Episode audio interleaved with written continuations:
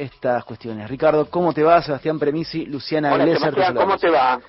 ¿Qué tal? ¿Cómo andás? Muy bien, gracias.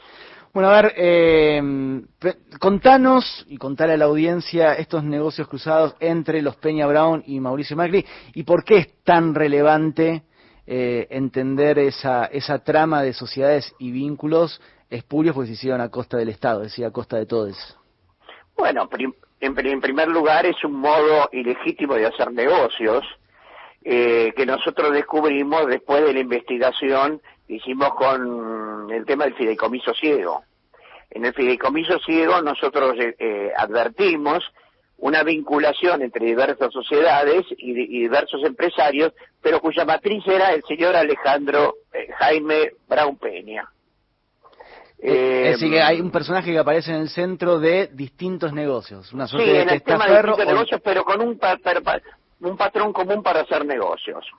En el caso del fideicomiso, el fideicomiso Perdón. Sí, te escuchamos. Ah, en el caso del fideicomiso, eh, había... ¿Sabes qué te pido? Que me llame de nuevo porque ah, me, me, me, se escucha muy mal y, se me, y tengo un, me retumba el teléfono que no puedo hablar. Bueno, te llamamos de ¿Me vuelta. ¿Puedes llamar enseguida? Enseguidísima. Dale, bárbaro. Estamos hablando con Ricardo Nissen, el titular de la Inspección General de Justicia, como él ya lo adelantaba, uno de los eh, de las personas y una de las instituciones del Estado que investigó el famoso fideicomiso ciego que, eh, a ver, para que te des una idea, las empresas que estaban dentro de, ese fideicomiso siguieron generando dinero y cuando Macri, eh, cuando Macri termina de su mandato, empieza a recibir como depósitos en casi cash en sus cuentas bancarias. Y todos salían de este señor Peña, Peña Brown. Es la punta, ¿no? De un iceberg donde a partir de esto se empiezan a destapar varios negocios ilícitos. Todos los negocios ilícitos. Todos, todos los negocios ilícitos. Porque en realidad la IGJ lo que hace es, digamos, se mete, va, no, no es que se mete, tiene la información de la constitución de todas esas sociedades. Por eso, la Alianza Caminos quería crear una suerte de eh, paraíso fiscal en la ciudad de Buenos Aires. Es decir, que las empresas dejen de registrarse en la IGJ, que vayan solamente a la jurisdicción CABA, porque la IGJ es nacional, y que desde ahí, bueno, se puedan seguir haciendo los negocios sin el control del Estado Nacional. Y ahí se usa mucho, ¿no? Pienso en esto en el argumento de simplifiquemos los trámites, simplifiquemos los trámites, que todo sea más ágil, en definitiva esa eliminación de la burocracia es eliminar los controles. ¿Es así, Nissen? Hola, Ricardo sociedades que dedicaban al negocio agropecuario. Uno de ellos llamaba AgroG. A través de una serie de maniobras, todas ilegítimas, eh, Macri era el único accionista que percibía dividendos, eh, que dividendos que en definitiva terminaba percibiendo el fideicomiso, ¿no es cierto? Ese fideicomiso que creó porque las acciones en esas compañías las aportó al fideicomiso. Después terminó el fideicomiso cuando terminó el gobierno y le fueron a, volvieron a manos de Macri. Eso le permitió al fideicomiso y a Macri, que es lo mismo exactamente, llevarse 54 millones de pesos eh, de una sociedad, Latin Que este, es donde estaba la mujer de Macri. Eso es ya conocido, ¿no es cierto?, para aquellos que han leído el tema, que se, han interesado por el tema, pero nos llamó la atención que esta sociedad Bio era de un señor que se llamaba Alejandro Brown Peña. Esto nos eh, eh, permitió seguir esa, ese, hilo conductor a una serie de negocios que eran todos muy parecidos, pero todos caracterizados por una nula transparencia y una falta de legitimidad absoluta, ¿no es cierto? Eh, ahí encontramos varias sociedades, por ejemplo, Finca Cuchuy, Salta Cotton, dedicados teóricamente al negocio agropecuario, titulares de campos en Salta, muy vinculados, muy vinculados a una empresa que es la que utiliza el grupo Sogma, que se llama Yuto, donde hacen, donde están denunciados por, por desmontes ilegales y expulsión de ciertos de ciertos este, pobladores de, esos campos este, por cuestiones de desmonte. Después hay un negociado, eh, un negocio, vamos a llamarlo así, hasta que haya una sentencia que lo convalide, que la legitimidad, que es las lamparitas LED que el gobierno de la Ciudad de Buenos Aires le encomienda a una empresa de Brown Peña, eh, eh, General, Light, General Lighting Systems, este, le encomienda proveer al municipio, al gobierno de la Ciudad de Buenos Aires, una, enorme cantidad de, bombitas sin digitación. Y lo mismo hace Grindetti en Lanús con esta misma empresa. Y de esa manera se van consolidando un, entramado de sociedades, un entramado de sociedades que normalmente dirigen Barón Peña, que tiene los mismos parámetros, en la mayor parte de los cuales intervino e intervino incluso mientras se fuere, en algunas de ellas, no en todas, en algunas de ellas, eh, eh, que fue secretario legal, Pablo Clusellas, que fue secretario legal y técnico en la, durante el gobierno de Macri, y empresa del grupo Macri. Ahora, Ricardo, para lograr todo esto tuvieron que desmantelar la IGJ y que los controles sean nos costó, te tengo que decir que nos costó mucho trabajo, porque mm, tenemos que hacer análisis comparativos, pero, pero todo, todo con el mismo patrón. Y al final terminaban utilizando una, una sociedad de garantía recíproca, que no son sociedades muy conocidas, eh, que pero que son el dueño es Peña Brown, que este, es una sociedad, tiene un rol parecido al de una compañía de seguros, una sociedad de garantía recíproca, y tiene que tener un fondo, que en este que, normalmente son fondos millonarios para responder frente a terceros por obligaciones que contraen. Ese fondo, por supuesto, no es disponible, sino que está como garantía en favor de terceros, y lo que hacía Brown Peña era totalmente en contra de la ley, era invertirlo era invertirlo en, una inversión redituable y, los intereses los pagaba como dividendos a los accionistas de estas sociedades. En esas sociedades estaban todas las empresas del grupo Brown Peña, entre ellas Finco Cucho y Salta Cotton eh, este, y otras más. Con decirte, todo es ilegítimo, todo es este, contrario a la ley y lo peor de todo es que todo está naturalizado, ¿no es cierto? ¿En qué sentido está naturalizado? Está naturalizado en que las cosas que, que, saltan a la vista y que la Inspección de Justicia siempre reaccionó, eh, se naturalizaron, estaban bien, eh, no, había ilícito, todo se inscribía. Y en inscripción no es un trámite como darte las, eh, eh qué sé yo, un trámite cualquiera. La inscripción para las personas jurídicas es muy importante porque les consolida la personalidad y en materia de asociaciones civiles y fundaciones es una autorización para funcionar, que no pueden funcionar si no, si, si no es con el control del Estado. Y acá, en Inspección de Justicia, en los últimos cuatro años que van del 16 al 19, se inscribió todo, no se controló absolutamente nada, se permitieron operaciones ilegítimas y todo eso salía con una especie de control de la Inspección de Justicia que este, avalaba la legitimidad de actos que nunca fueron legítimos.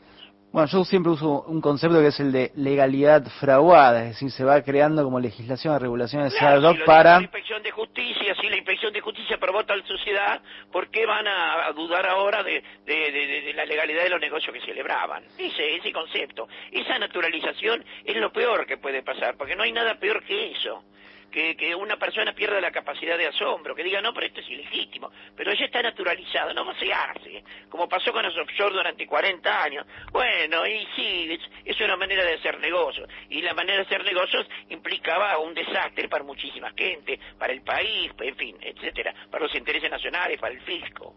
Eh, Ricardo, este entramado de empresas, ¿a cuántas empresas crees que puede llegar a alcanzar? Sí, tenemos, eso no es posible que decírtelo, porque nosotros tenemos que, este, nosotros no resolvemos este, nulidades, eh, sino que nosotros tenemos que iniciar acciones judiciales de nulidad o acciones penales. Eso se van a ver en cada investigación. Nosotros hemos llegado a la, a la, conclusión que, eh, si por ahora son más de 10, están todos en el mismo lugar, en la, en la avenida Las Heras al 1600, algún programa, creo que un periodista conocido, este, fue varias veces y nunca le abrieron la puerta. En inspección de justicia tuvimos la suerte que nos abran, nos atendieron, habíamos dejado aviso, y ahí funciona como 10 empresas que son las la que integra el grupo Brown, este, este Brown Peña. ¿Ustedes estuvieron ahí institucionalmente y cómo fue ese encuentro? Bien, eh, no, no, atendió una contadora, puso, eh, puso los papeles a disposición que nosotros le pedimos y la excusa para hacer esa visita de inspección fue que este, no cumplen con las obligaciones eh, que tienen con inspección, de que todas las empresas con las obligaciones que tienen con inspección. Esto te lo explico muy brevemente. Como hay interés nacional en controlar a las personas jurídicas, están obligadas a presentar los balances a la IGJ todos los años. Y estas sociedades no presentan los estados contables, o por lo menos desde el 2017 en adelante se olvidaron de hacerlo. Y muchas veces, en el medio de ese entramado societario, aparecen sociedades supuestamente extranjeras, algunas veces australianas, otra vez de, típicas offshore, que no presentan el informe anual que tienen que presentar para poder seguir conservando su autorización, de su, su, inscripción en, en Buenos Aires o en Argentina, ¿no? De manera tal que todo es opacidad en este, en este, en este grupo. Ricardo, te llevo a otro tema, pero en realidad vamos a seguir hablando de lo mismo, para que también nuestros escuches entiendan cómo estas ilegalidades nos afectan todos los días, con el tema de la carne, por ejemplo. Eh, se encontraron un grupo de exportadores creados bajo la figura de sociedades anónimas simplificadas que realizaban triangulación. Sí, las, sociedades anónimas simplificadas, la mayor parte, que es la continuación, es la, la sociedad... Eh, eh, la offshore argentina, ¿no es cierto? Porque no, no en vano la, la Sociedad para Acciones Simplificadas son legisladas al, año, al, al, año siguiente de la aparición de los Panama Papers, ¿no es cierto? Cuando las offshore provenientes de guaridas fiscales tuvieron mal, mala prensa y muchos funcionarios eh, en el extranjero renunciaron por haber hecho su fortuna con offshore, en Argentina, en vez de renunciar funcionarios, crearon una sociedad eh, teóricamente que iban a beneficiar a los, a los emprendedores, pero que hoy se llaman sociedades preta por terce, como sociedades que se usan y se tiran y, constituyen domicilio en una plaza y después no las encuentra nadie y sirven como usina de factura, negocios con la carne. Y ayer en un programa de televisión denunciaron otra, otra, otra que eh, lucraba con licitaciones del Estado.